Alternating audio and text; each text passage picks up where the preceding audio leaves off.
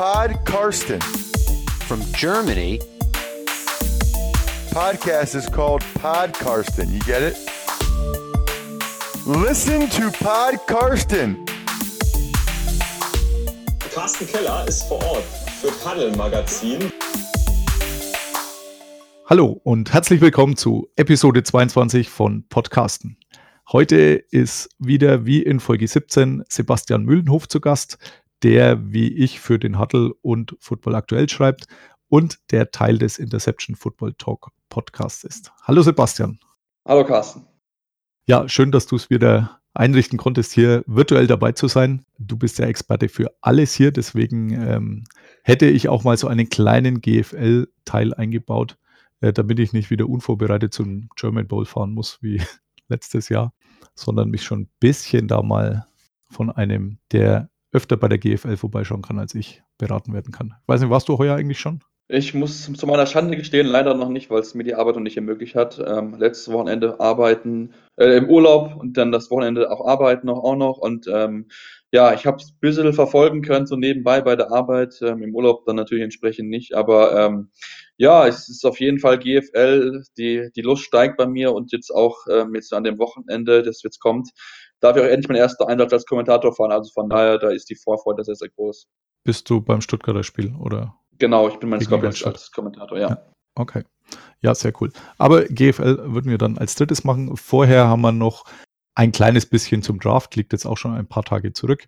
Ähm, deswegen werden wir das auch nicht da irgendwie jeden Pick analysieren. Äh, das da gibt es andere dafür, die das auch schon getan haben, sondern einen kurzen Überblick nur und noch so ein ganz kleiner Vorausblick auf die NFL, was so die interessantesten Teams, die Storylines angeht. Aber starten möchte ich mit dem Draft. Äh, war dieses Jahr in Nashville, Tennessee, wenn die meisten wissen.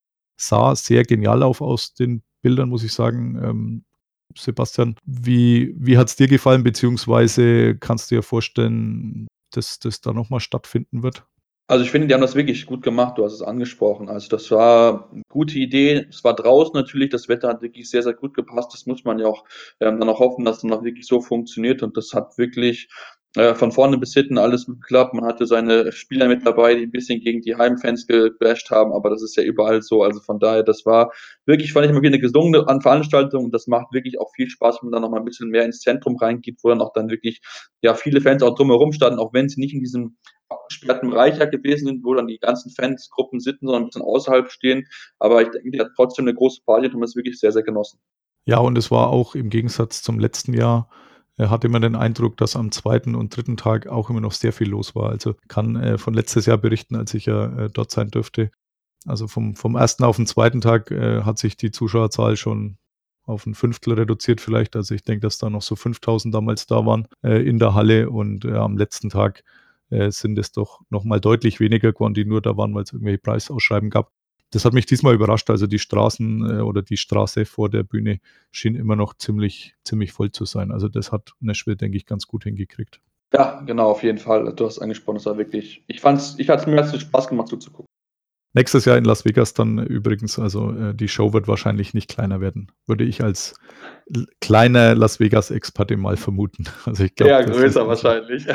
Das, ja, da, da ist wirklich das äh, schneller, höher, weiter Motto, glaube ich, wird die NFL da schon wieder beherzigen und äh, noch mehr auf die Füße stehen. Ähm, was hat dich so am, am meisten überrascht, ähm, was den Draft angeht? Gab es da so ein, zwei Szenen, wo du sagst, äh, damit hattest du jetzt nicht gerechnet? Ja, gut, ähm, da kannst du mit mehreren Themen anfangen. Also, wenn du es negativ sehen willst, dann war ich mit den Giants-Pick überhaupt nicht zufrieden. Mhm. Ähm, gut, klar, wenn sie ihn in die Zukunft sehen, dann ist es an der Stelle richtig. Aber ähm, für mich haben die Giants den Fehler gemacht, letztes Jahr einen Running Back zu draften. In letztes Jahr in der Klasse musst du einen Quarterback nehmen. Und jetzt hast du einen, der finde ich, sehr roh ist im insgesamt, wenn man sich das auch so anguckt. Seine Completion Percentage ist ja nicht gut gewesen, auch wenn er natürlich schlechte Receiver hat, aber wohl gerade die Connection zu dem Trainer, der den Manning sehr, sehr nahe steht, ähm, ist es dann wohl passiert, dass man sich da hat von ihm überzeugen lassen. Ähm, ansonsten, was mir in der ersten Runde aber gut gefallen hat, zum Beispiel die Jacksonville Jaguars, die haben das wirklich gut gemacht, haben mhm. Josh Allen, der wirklich ja gefallen ist auf sieben, auch genommen, auch Jawan Taylor, der ja aufgrund von so ein paar Verletzungsthematik auch noch in die zweite Runde gefallen sind, haben sich auch noch geholt. Also von daher haben die da wirklich viel, viel richtig gemacht. Ähm, auch finde ich, die Redskins haben in der ersten Runde viel richtig gemacht mit Dwayne Haskins, wo sie nicht für hoch traden mussten, sondern wirklich da gewartet haben und dann an ihren 15 ihren Quarterback nehmen mussten. Ob er die Zukunft ist, bin gespannt, ob er mit der Offense so klarkommen wird. Es kann natürlich sein, dass vielleicht dann irgendwann da auch der Wechsel kommt bei den Redskins und dann Monte Sweat finde ich persönlich ist mit einer der Steals in der späten Runde, weil der mhm. sehr, sehr viel Talent hat, so ein Top 10 ähm, Potenzial eigentlich gehabt hat, aber wohl aufgrund seines Herzens, ähm, was festgestellt wurde bei dem, bei dem Combine, wo es wohl so ein bisschen dicker war, aber jetzt gibt es wohl die Berichte, dass es doch nicht so gewesen ist, sondern es einfach vermessen hat insgesamt, dass er ja dann noch wirklich ein äh, Stil sein kann, aber ansonsten war der von den Redskins jetzt nicht so stark, aber die beiden Picks haben mir bei den Redskins sehr gut gefallen. Da würde mich auch mal interessieren, wie das so hinter den Kulissen abläuft. Also so diese Herzgeschichte, weil man äh, dieses äh, Board, das ja alle Teams irgendwo haben, wo sie sich ihre Spieler irgendwie zurecht sortieren, ja, da nimmt man ihn entweder ganz runter oder hinten hin und dann muss man halt doch wieder überlegen, weil ich glaube, diese Berichte, dass das mit dem Herzfehler doch gar nicht so schlimm ist, die kamen dann, meine ich, sogar noch vor dem Draft raus. Genau, ja. Ähm, vielleicht das eine oder andere Team hat dann auch gesagt, äh, das ist mir jetzt dann egal. Ähm, das ist mir ein bisschen zu widersprüchlich. Ich sortieren oder lassen weiter hinten drin. Also das äh, war, war relativ spannend und es gibt ja jedes Jahr eigentlich irgendeine Geschichte, dass ein Spieler äh, aufgrund so etwas paar Tage vor dem Draft plötzlich noch fällt und ähm, da ist es doch immer ganz interessant, wie, wie weit man dann fällt. Also ich war jetzt auch ganz überrascht bei den Dallas Cowboys, ähm, dass Lyle Collins ähm, jetzt war so ein bisschen äh, wackelt. Äh, das war der, wo damals kurz vorm Draft, äh, auch jetzt wieder schon drei Jahre her, ähm, bekannt wurde oder ermittelt wurde wegen Mordes an seiner Ex-Freundin äh, und man ihn als Zeuge vorladen wollte, ja, blöderweise vom Timing her halt so, äh, dass das direkt vor dem Draft war, ein paar Tage vorher und er dann komplett aus dem Draft gefallen ist. Also er war eigentlich sicherer First-Round-Pick und da haben alle Teams die Finger davon gelassen und äh, kam dann letztendlich als undrafted Free Agent zu den Cowboys, die konnten ihn überzeugen. Aber jetzt ist es auch mittlerweile so, dass man sagt, wahrscheinlich können wir nicht bezahlen. Und er wird jetzt dann nach der Saison Free Agent. Also ähm, war, war auch so eine Geschichte, wo man wirklich gesagt hat, okay, kurz vor dem Draft, ein, zwei, drei Tage vorher ist eigentlich der schlechteste Zeitpunkt für so einen äh, für so einen Drafty, für so einen Spieler, äh, wo dann der ganze Lebenstraum auf einmal doch eine ganz andere Richtung kriegt. Und Montesvet war es zum Glück nicht ganz so tragisch. Ja. bei Jawan Taylor war es aber zum Beispiel. Da weiß ja. ich, da kam Dienstag, glaube ich, kam die Meldung, dass viele Teams ähm, Probleme haben mit seinem Rücken, müsste das, glaube ich, gewesen sein. Da gab es äh, einige Berichte drüber, ja. Ja, ähm, ja also mir ging es übrigens ähnlich wie dir, ansonsten von der Überraschung her, aber ich glaube, den meisten ist dieser Giants-Pick an, an Nummer 6 von Daniel Jones, dass den so richtig keiner verstanden hat. Also da gab es ja auch wirklich sehr lustige Bilder von irgendwelchen Giants-Fans, die, die sich äh, die, den Draft irgendwo live angeschaut haben ähm, und das überhaupt nicht verstanden haben. Aber gut, Dave Gettleman ist überzeugt davon, dass er soweit alles richtig macht. Und vielleicht macht das ja auch. Also das ist ja wirklich ein sehr großer Blick in die Glaskugel. Und äh, wir haben es in der Vorschau schon betont.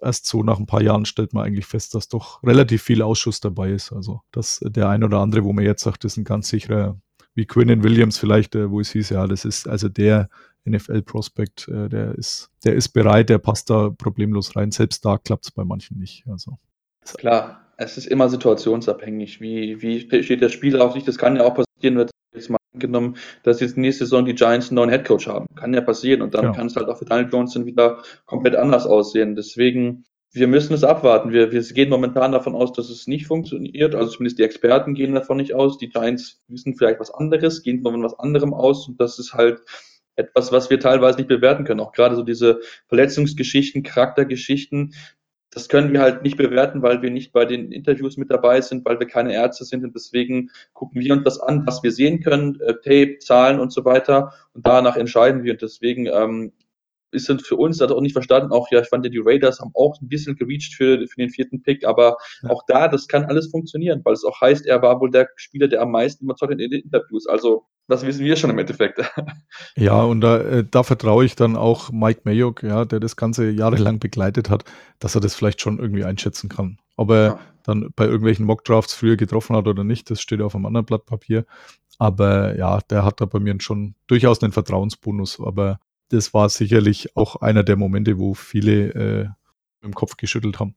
Äh, was mich nur überrascht hat, war Philadelphias Sprung vor Houston für, für den ja, vielleicht Nachfolger von Jason Peters als Left Tackle äh, für, für Dillard. Ja, weil jeder Mann hatte irgendwie in seinem Mockdraft äh, die Houston Texans an 23 war es, glaube ich, mit eben diesem äh, vermeintlichen Left Tackle, der die O-Line stabilisieren soll.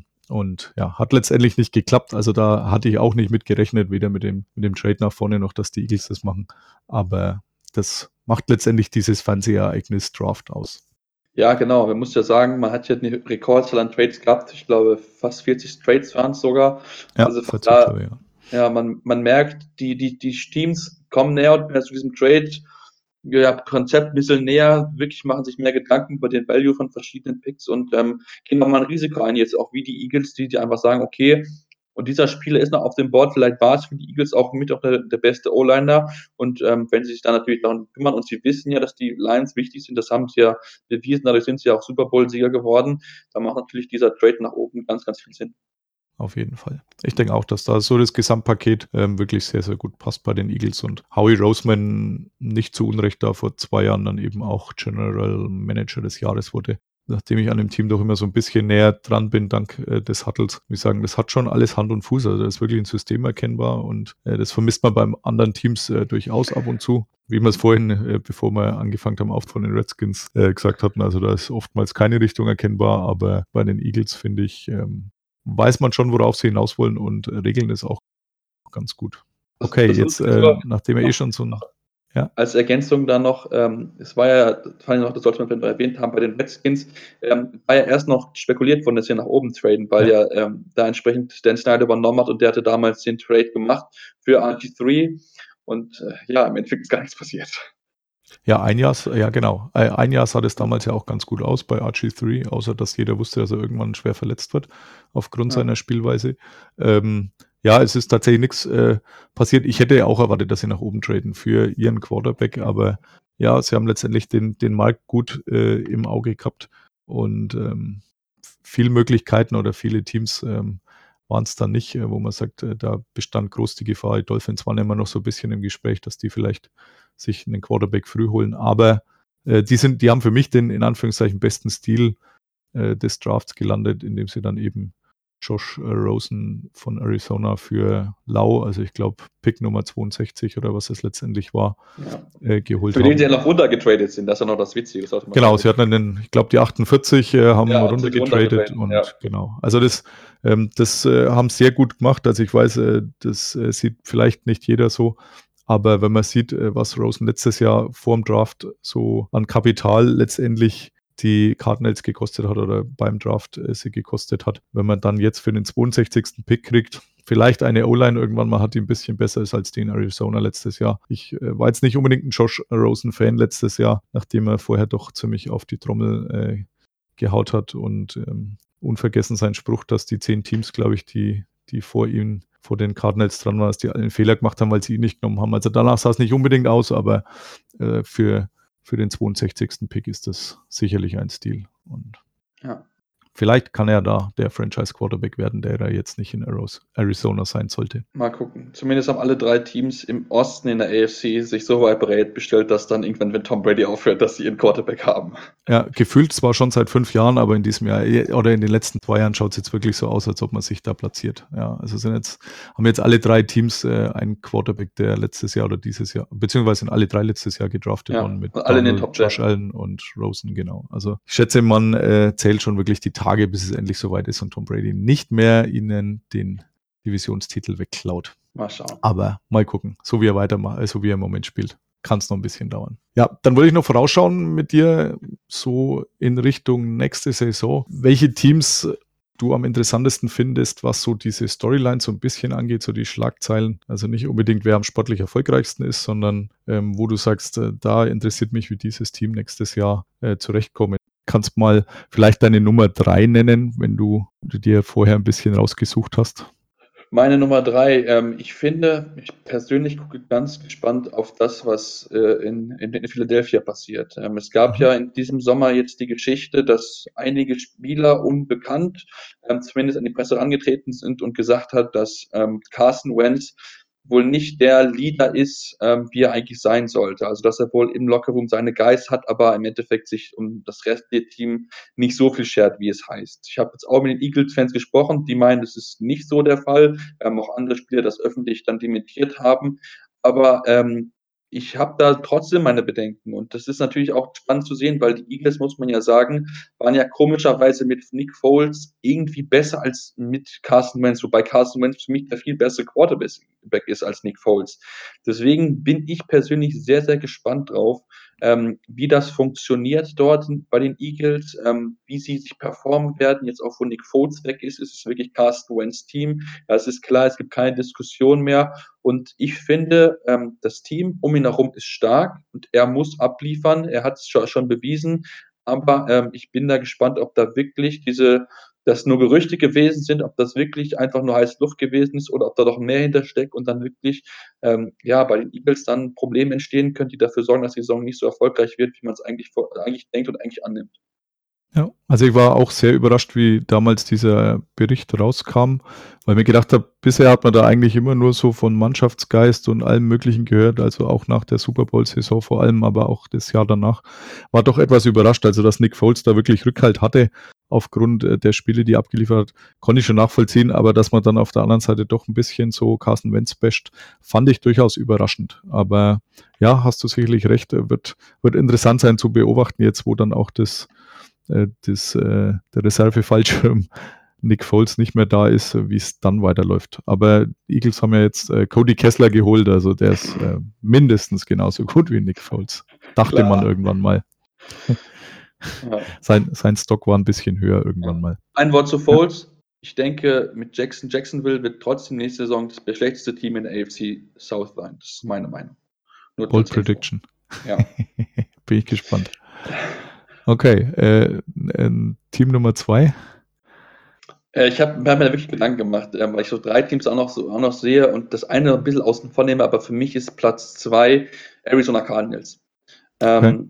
Äh, ich hatte sie auch überlegt, auf die Eins zu tun, aber für mich sind sie die zwei, ähm, weil was man so hört, ist, dass der äh, Head Coaching Job in Arizona nicht der beliebteste gewesen ist. Also dass auch Cliff Kingsbury dort auch nicht die erste Wahl gewesen ist. Und jetzt hat man in den letzten Wochen und Monaten, du hast mit Sicherheit auch mit Nils drüber gesprochen, dieses Thema gehabt, wie nimmt man an eins, nimmt man äh, wirklich Kyler Murray, tradet man ihn, holt man sich einen Tiefschwänze-Spieler.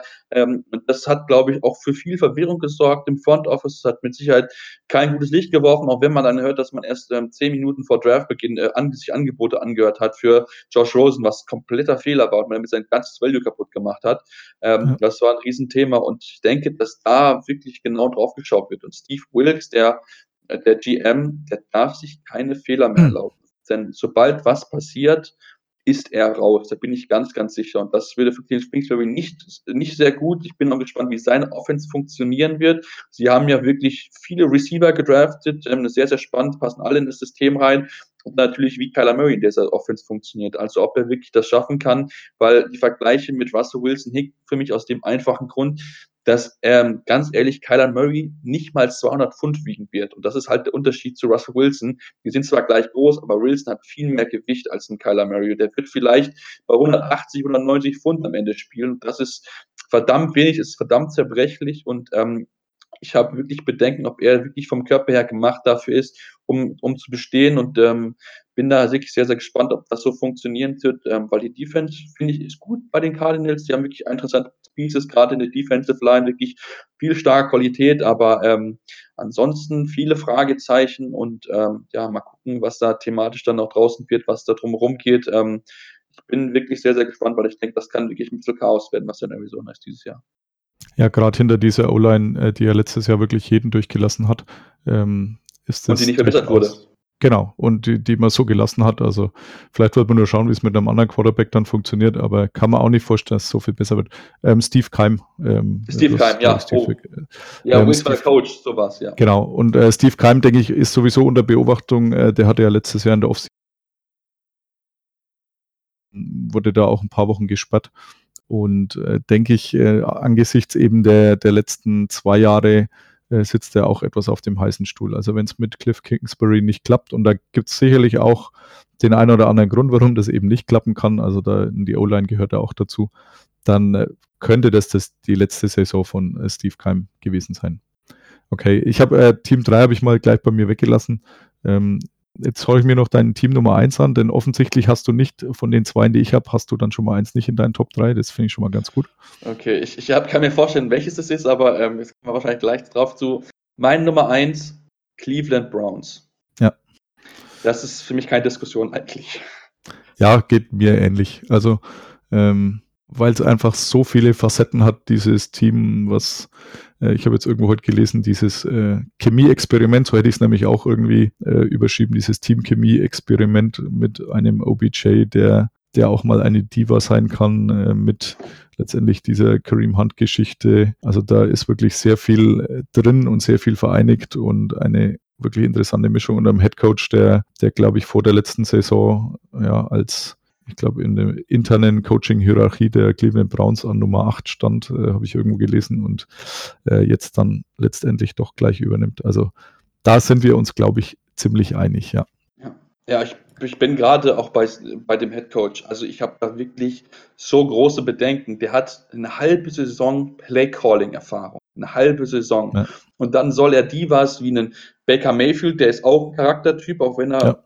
Das ist einfach so. Du hast einen OPJ, du hast die Geschichte um Kareem Hunt, auch in der Defense hast du den einen oder anderen mit einem Sheldon Richardson zum Beispiel, der mit Sicherheit auch mal wieder sagen, mit, mit einem Olivier Vernon, das sind auch Leute, erfahrene Leute, gestandene Leute und damit umzugehen und das bei dem Rekord, den intern geheierte Coaches haben, das habe ich mich auch mal einschlau gemacht, von den letzten 20 Coaches, die aus der Franchise heraus gesigned wurden, haben 19 keinen Anschlussvertrag bekommen. Und die Cleveland Browns, die historisch schlechteste Franchise in den letzten Jahren, soll das Team sein, was diesen, diese Streak durchbricht. Tut mir leid, da glaube ich nicht dran.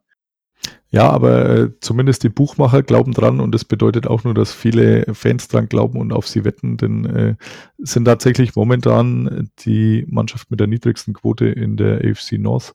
Also noch vor Pittsburgh, was jetzt äh, angesichts Abgänge in Pittsburgh nicht, vielleicht nicht ganz so überraschend ist, aber auch vor Baltimore Ravens. Also äh, wenn sehr, sehr gehypt ist, sicherlich das äh, Hype-Team in diesem Jahr. Und ja, ich bin wirklich brennend gespannt, was da dabei rumkommt. Ja.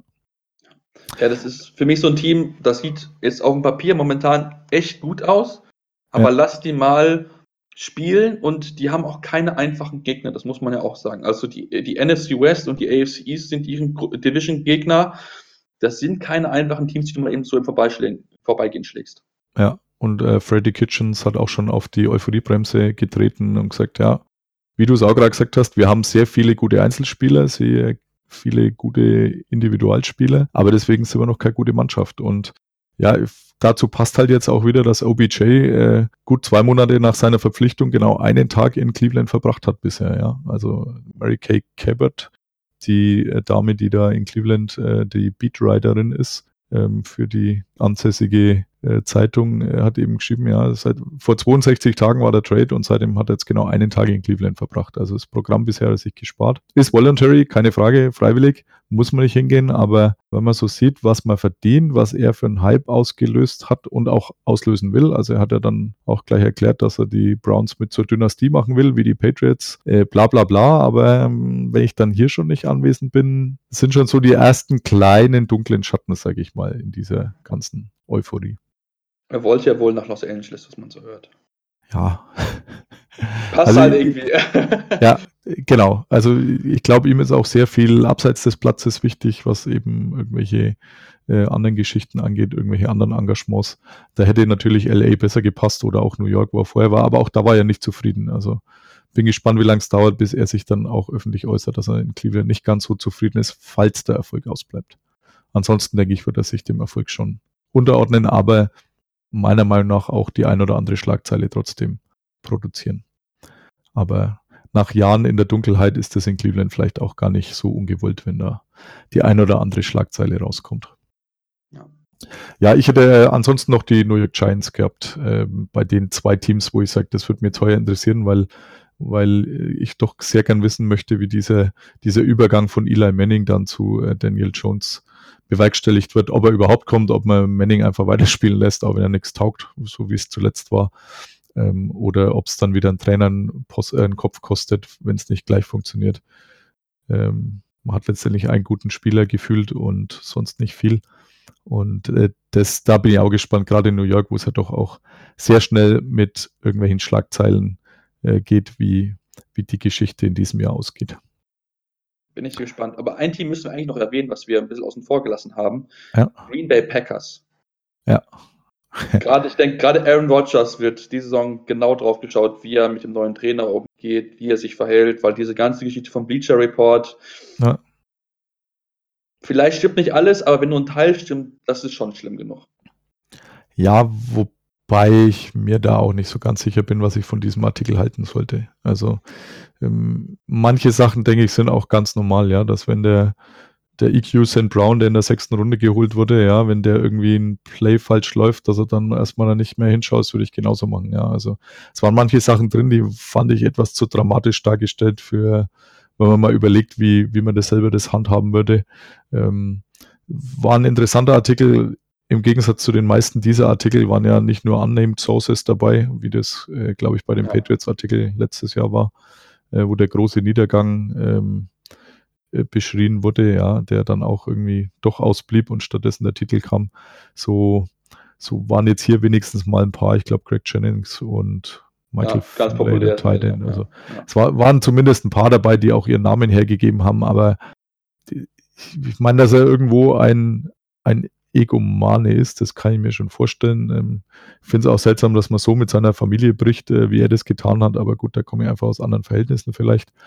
Aber ich äh, habe jetzt auch nicht so alles für bare Münze genommen. Aber es, es war zumindest, hat es mal für Aufsehen gesorgt. Und ja, Mike McCarthy, Artikel hin oder her, war jetzt nirgends ernsthaft im Gespräch. Also ich glaube, er hat sich bei den Chats so ein bisschen ins Gespräch gebracht oder hätte da Interesse gehabt, aber ansonsten habe ich Also seinen ich habe Namen. gehört, dass die nirgends. Browns auch mal zwischenzeitlich wohl interessiert gewesen sind, Okay. wegen John Dorsey, weil die ja auch eine Verbindung haben. Ja, okay. Aber das war irgendwann Mitte der Saison, das war, glaube ich, nicht so real, glaube ich. Ja, gut. Mal gucken, ob er nächstes Jahr dann irgendwo unterkommt oder ob er auch einer dieser äh, Super Bowl-Gewinner-Coaches ist, die danach keiner mehr so recht auf dem Schirm hat, wie ein Brian Billick, der, glaube ich, auch gerne nochmal irgendwo trainiert hätte, nachdem er bei den Ravens den Titel geholt hat, aber nie mehr irgendwo ernsthaft unterkam. Und jetzt dann doch beim NFL Network arbeiten muss. So Finde ich aber schön. Ich, ich Hm. gehöre ihm gerne zu, muss ich zugeben. Ja, macht auch gut, muss man echt sagen. Okay, so viel zur NFL. Dann möchte ich jetzt gern mit dir noch ein bisschen vorausschauen auf die GFL. Ähm, hat ja jetzt schon angefangen, die ein oder anderen Spiele, äh, die ein oder anderen Teams haben schon drei Spiele, andere haben erst ein Spiel, also so ein bisschen unausgeglichen. Ähm, mich hätte allgemein mal interessiert, ähm, für wen wird es denn schwer in diesem Jahr? Also wer, wer denkst du, wird, wird mit den Playoffs sicher nichts zu tun haben, sondern irgendwo unten drin hängen bleiben? Also was ich mir äh, gut vorstellen kann, dass ähm, die Dukes Ingolstadt wieder, wieder weit unten sind. Ich sehe sie momentan nicht Richtung, Richtung Playoffs. Ähm, auch bei den Munich Cowboys bin ich auch gespannt. Ähm, das erste Spiel, wo sie eigentlich klar führen gegen die Kirchdorf Wildcats ähm, und dann so dann noch ja, das im Endeffekt aus der Hand geben nach der klaren Führung zur Pause, wo sie dann 20 zu 7 geführt haben, Mai, und auf einmal hat dann, äh, ja, wie auch schon nichts, dann entsprechend Kirchdorf geführt, sodass sie dann nur noch einen Unentschieden holen konnte, ähm, weil es gibt ja in der GFL keine Wiederholung oder keine Verlängerung, wie es ja, Ja. Ähm, normalerweise in der NFL ja ist. Ähm, ja, und ansonsten, ich denke, im Norden ist das relativ klar, da wird es spannend sein, wer es, wer es da nicht in die Playoffs schafft, weil das wirklich sehr eng ist. Also da hast du mit Braunschweig, mit Berlin, mit Dresden, mit Potsdam, mit Hildesheim wirklich viele, viele gute Teams. Ähm, gefühlt ist so ein bisschen Potsdam hinten dran, äh, nicht Potsdam, Dresden ein bisschen hinten dran. Köln traue ich den Sprung auch noch nicht so ganz zu. Ähm, Hildesheim könnte für mich gerade im Norden so ein bisschen die Überraschung werden, aber aufgrund der Verpflichtung, die wir getätigt haben, ähm, absolut spannendes Team mit zu beobachten. Ähm, und ja, im Süden, das ist hinter Frankfurt und Schwäbisch Hall und auch Frankfurt hat nicht so gut gespielt, finde ich, gegen in Marburg. Ist das wirklich ein offenes Feld und da wird es limitiert den anderen Enttäuschenden geben, der sich gehofft hat, auf Platz 3 zu kommen. Ja, ich glaube, Frankfurt muss dann doch diese finanziellen Schwierigkeiten ähm, irgendwann scheint sich das dann doch mal vielleicht auch zu rächen. Also ich glaube, war jetzt doch ein bisschen länger Ungewissheit, wie es denn weitergeht. Ähm, es ist jetzt auch, glaube ich, der Zuschauerschnitt ähm, beim, beim ersten Heimspiel nicht, nicht besonders gewesen im Vergleich zu den, zu den Vorjahren. Ähm, es hinterlässt anscheinend doch so ein bisschen Spuren dieses äh, Gerangel oder diese, ja, diese Schieflage in der, in der Geschäftsführung beziehungsweise was die Bilanzen angeht. Ja. ja, und da ist ja auch viel, auch viel verbrannte Erde. Also die Fans, die ja. Dauerkarten an letzte Saison und dann, nachdem das bekannt wurde, kein Geld zurückgekriegt haben, kein Daten zurückgekriegt haben oder durch was neu kaufen mussten. Ja. Ähm, es hat für viel Frustration bei den Fans und ich kenne ein paar, die dann gesagt haben, okay, ich gehe da nie wieder hin. Ja, kann, kann man durchaus nachvollziehen. Ja. Ist natürlich, ja. wäre jetzt natürlich für die äh, Liga grundsätzlich äh, diesem Jahr wahrscheinlich ganz gut gewesen, wenn Frankfurt womöglich wieder ins Finale gekommen wäre, einfach weil es in Frankfurt stattfindet, da sich der ein oder andere vielleicht noch mehr hätte animieren lassen, wie wenn es jetzt äh, wieder meinetwegen das Vorjahresfinale Schwäbisch Hall gegen Braunschweig wird. Also das äh, äh, Finale. Ja, nein, ich, genau. Ja, ich wollte also, also, vor, also nicht, nicht jetzt wie in diesem Jahr mit, mit Frankfurt, sondern eben ja. wie das Jahr davor. Ähm, der, auch wenn die Reise lustig sind, ja, man tut sich sicherlich leichter, wenn da, wie, wie wenn halt in Berliner Berliner Team dabei gewesen wäre, kann man halt doch Klar. noch ein paar mehr animieren. Aber gut, ist ja noch eine Weile hin, ja. Also Hildesheim, ja, da, äh, weil du sie angesprochen hattest, bin ich sehr gespannt. Also Casey Theriot ist ja, äh, ich glaube, ich dürfte noch nicht so viele GFL-Spieler interviewen, meistens beim German Bowl und ansonsten, wenn es mal äh, als ich zweimal bei den Adlern war, aber komischerweise war Gefühl eher immer am Platz gestanden, also mit dem jetzt schon des Öfteren unterhalten, deswegen habe ich mich auch gefreut, als er zurückkam. Ähm, mal gucken, ob ich ihn dieses Jahr dann auch wieder interviewen muss. Oder darf, natürlich. Äh, also auch eine, wäre zumindest nicht super überraschend, sagen wir es so. Nee, er hat auch eine sehr äh, interessante Lebensgeschichte, wie ich dann irgendwann mal nachgelesen hatte, mit mit äh, Gefängnisaufenthalt und äh, hatte ich so alles nicht am Schirm gehabt, aber da bin ich noch nicht so nah dran. Ähm, ansonsten, wenn ihr nah dran sein wollt bei der GFL, äh, die aktuelle Ausgabe ist die, die Vorschau-Ausgabe des Huddle äh, auf die GFL. Ich weiß nicht, bist du da auch vertreten mit einem Artikel? Ich habe da nicht wirklich reinschauen können. Für ja, natürlich bin ich vertreten, Stuttgart natürlich. Und ja. muss sagen, für mich Stuttgart, die haben ja jetzt zwei Spiele in Folge gewonnen. Ähm, ich würde mich nicht wundern, wenn sie am Ende auf Platz 3 stehen. Naja, das wäre. Weil ich, ich kann, ich kann, ich habe mit einem Kollegen jetzt irgendwie drüber gesprochen gehabt vor ein paar Tagen und das sind für mich so ein paar Dinge, die schon während der Offseason aufgefallen sind. Und zwar hat äh, Head Coach Jermaine Quinn gesagt, okay, letzte Saison hatten wir ein paar Spiele, wo wir zwei, drei kleine Fehler zu viel gemacht haben und dadurch die Spiele verloren haben. Also so, wo sie gesagt hat, okay, wir hätten am Ende der Saison hätten wir bei 8 und 8 stehen können. Also wirklich ja. ausgeglichener Record hätte das sein können. Gut, was am Ende dann entsprechend dann nicht. Ähm, trotzdem ähm, hat er dann auch gesagt, okay, gut, ich möchte meine Spiele, die ich letztes Jahr hatte, meine US-Imports, möchte ich wiederholen. Hat er mit Michael Eubank gemacht. Der ist 15 Pfund leichter als letztes Jahr. Das merkt man auch schon ein bisschen an, dass er ein bisschen mobiler ist. Ähm, hm. Ich finde gerade der Schweizer Wide Receiver Luca Faschian, den sollte man sich auf jeden Fall merken, der mit den ersten beiden Spielen wirklich echt gut gefallen. Und die Secondary ist stärker. Carlos und die Cut ist wieder mit zurück. Du hast in Gabriel Carlos jemanden, der ja ein paar Jahre bei Braunschweig gespielt hat und da war er nicht unerfolgreich. Und du hast Marcus Bratton. Das sind halt drei starke Verteidiger in der letztes Jahr sehr schwachen Verteidigung. Und man muss dazu sagen, letztes Jahr hatten sie viele junge Spieler, die haben alle ein Jahr mehr Erfahrung und ich denke, dass sie als einmal den Schritt nach vorne gemacht haben und ich finde gerade Giacomo Di Pauli, der Running Back, der ist heiß wie Frittenfett. Das ist mir in ersten beiden Spielen aufgefallen. Ja, war sehr gut. Nee, äh, macht ja auch immer mehr Spaß, wenn man bei seinem Team, das man da begleiten darf, wenn da auch wirklich Erfolg da ist und man nicht, und man nicht nur über äh, irgendwelche Niederlagen schreiben oder berichten muss. Also äh, am Anfang des äh, zweite Jahr Cowboys bei mir war, war so ein Fall. Also wenn du dann immer nur den Backup-Quarterback äh, hast und äh, mit viel Glück mal ein Sieg rumkommt, aber dann wieder fünf Niederlagen, ist doch eher deprimierend. Also da gönne ich es dir, dass die Stuttgart Scorpions groß aufspielen. Ja, zumal ich sogar noch, ich muss ja sagen, ich war ja letztes Jahr böse auf. Also ich war ja da, ich glaube, die haben, als ich kommentiert habe, einen einzigen gewonnen. Dann haben die in der Relegation, wo ich nicht anwesend sein konnte, haben die sowas von über die äh, Ravensburg Razorbacks sind so davon nach rüber gezogen, wo ich gesagt habe, Leute, das kann nicht sein. Ich bin ja. nicht da und ihr macht so ein Spiel. Und jetzt war ich zweimal nicht da. Wehe, die verlieren am Sonntag. Dann bin ich böse mit denen. Das ja, ich wollte gerade sagen, jetzt haben es zwei Siege, nachdem du nicht dabei warst. Also. Vielleicht bringe ich Pech, ich weiß es nicht. Wo, womöglich könnte es an dir liegen, ja. ja. Aber ich, ich werde genau am Sonntag nachschauen, wie es denn letztendlich dann ausgegangen ist. Okay, damit äh, hätten wir den kleinen GFL-Teil auch durch. Äh, bin sehr gespannt, wenn ich da Anfang Oktober dann in Frankfurt mir ansehen darf, denn äh, der, der Trip ist fest gebucht. Also das äh, haut ziemlich gut hin. Und ja, äh, Commerzbank Arena ist, finde ich an sich genial. Ich hoffe nur, dass es halbwegs voll wird, weil äh, so vor leeren Rängen macht es natürlich wenig Spaß, aber das Stadion ist natürlich schon allererste Klasse, was so Es soll wohl noch ein Fanclub-Treffen dazu geben von den NFL-Fans, das weiß ich. Ja, super. Also äh, je mehr, desto besser. Also gerne, ja. gerne ausverkauft, auch wenn das Utopie ist und man auch nicht alles gutheißen muss, was dieser äh, Footballverband in Deutschland so äh, macht. Aber das ist ein anderes Thema.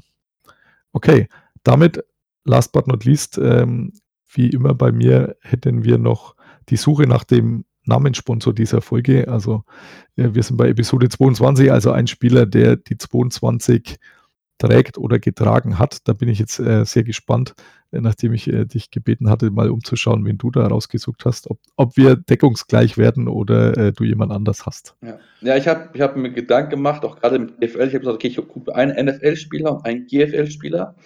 GFL-Spieler habe ich geguckt, was es momentan an Spielern gibt, die die Nummer 22 tragen. Gibt ein paar, aber fast keiner ist Starter. Einer ist mir aufgefallen, das ist komischerweise direkt bei den Scorpions gewesen. Pascal Flöser.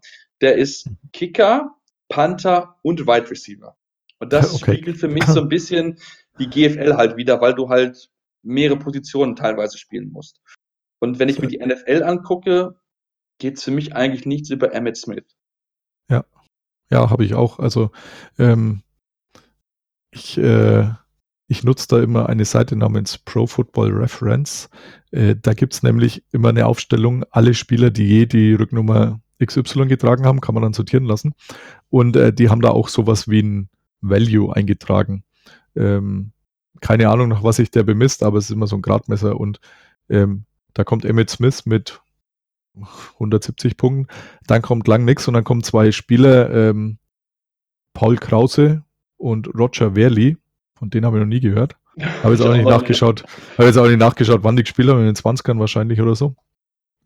Aber ja, Emmett ist, denke ich, da unangetastet. Wobei, äh, der müsste ja schon fast vor deiner Zeit gewesen sein, oder? So ja, rein das war, vor meiner, das war vor meiner Zeit, ja. Also bei mir war es gerade so die Stadtzeit, ähm, Anfang der 90er. Es waren so die ersten Super Bowls, die ich gesehen habe, so mit 14, 15. Ähm, da war er natürlich schon eine Legende, ähm, ist im ersten Jahr gleich Rookie of the Year geworden, er war zwölf Jahre bei den Cowboys, war auch für mich der erste Holdout, den ich so mitbekommen habe. Also in Deutschland als Fußballfan kannte man sowas ja überhaupt nicht, ähm, aber er konnte sich damals mit den Cowboys nicht auf einen neuen Vertrag einigen, hat dann äh, die ersten zwei Spiele, also beziehungsweise den Sommer komplett ausgesetzt und auch die ersten zwei, meine ich, Spiele bis dann nach zwei Niederlagen, das müsste nach dem ersten oder zweiten Titel gewesen sein, äh, Jerry Jones äh, und das Management quasi eingeknickt ist und ihm doch äh, das gezahlt haben, wofür er dann sofort wieder gekommen ist und auch sofort wieder äh, gut aufgespielt hat. Also drei, drei Titel geholt, Super Bowl MVP, achtmal Pro Bowl. Also ich denke, ähm, da, da gibt es kaum eine andere Meinung, was NFL-Spieler angeht mit der 22. Ja. Ja, so gesehen. Fall. Ich habe auch geschaut, auch in der aktuellen gibt es auch ja, ist ja meistens doch so eine Running Back Nummer, aber ich war auch, äh, hat mich fast gewundert. Also ich glaube, Matt Forte kam dann irgendwann mal in dieser Reihung. Er ist jetzt auch schon ein paar Jahre wieder retired, aber ja, kann man sicher nicht vergleichen mit einem Emmett Smith. Nee. Ähm, der war da einfach zu gut. Okay, dann bedanke ich mich bei dir. Ich äh, ja. hoffe, äh, es folgen dir alle schön äh, sowohl bei Twitter, kannst du deinen Twitter-Handle nochmal kurz einstreuen, das weiß ich nämlich auswendig. Das ist Seppmaster 56. Okay, dann hätte ich schon auswendig gewusst, wollte nur nicht in die, ins Fettnäpfchen treten und den Seppmaster irgendeine andere Nummer geben. Nee, das ist, das ist überall so. So findet man auch mich auf allen Kanälen.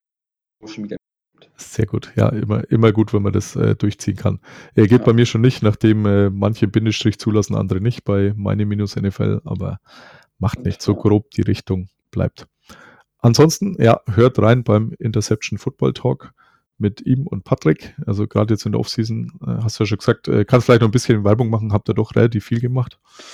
Ja, das, das nutze ich dann auch gerne. Also wir haben diese Offseason, du hast angesprochen, sehr viel gemacht. Wir haben ähm, uns zu jedem Team, beziehungsweise zwei Teams fehlen noch, haben wir uns zusammengesetzt mit Fan-Experten und einfach mal mit dem Team ausführlich gesprochen über verschiedene Themen, Trainer, GM, letzte Saison, kommende Saison. Also von daher, wer das noch nicht gehört hat, gerne mal reinhören. Natürlich ist teilweise auch Sachen vor dem Draft aufgenommen worden, deswegen ist ein Teil nicht mehr aktuell oder auch vor der Free Agency. Aber trotzdem, ich denke, sehr hörenswert und auch gerade, wenn man sich dann mit einem Team wirklich beschäftigt, wenn man ein Lieblingsteam hat, ist das, glaube ich, sehr, sehr gut zu sehen, dass man Gleichgesinnte finden kann auf den verschiedenen Plattformen ähm, und die freuen sich über Kontakt. Das sind absolut herzensgute Menschen, also mit denen kann man wirklich, äh, ja, Pferde stehlen, kann man wirklich sagen. Also, das hat mir sehr, sehr viel Spaß gemacht und ähm, da gerne mal reinhören. Auch ähm, ansonsten natürlich die kommenden Themen. Und ich kann schon sagen, für die kommende Saison wird es ein paar neue Stimmen bei uns geben.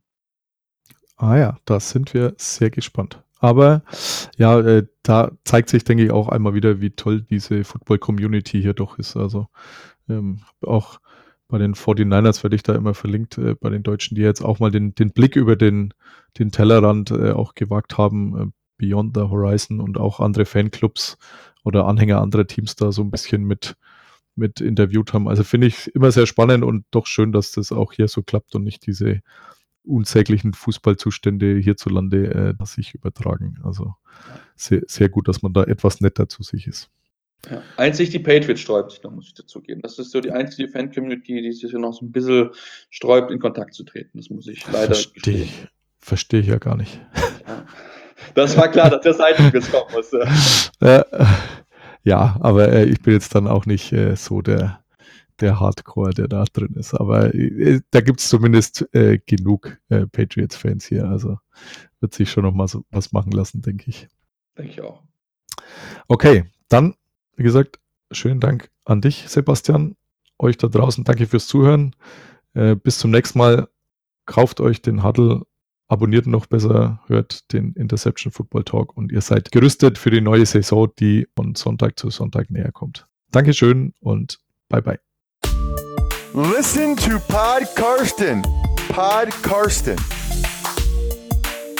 Thank you, Karsten. Go.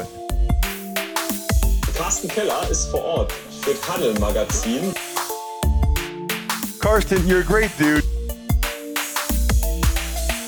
Danke und alles gut.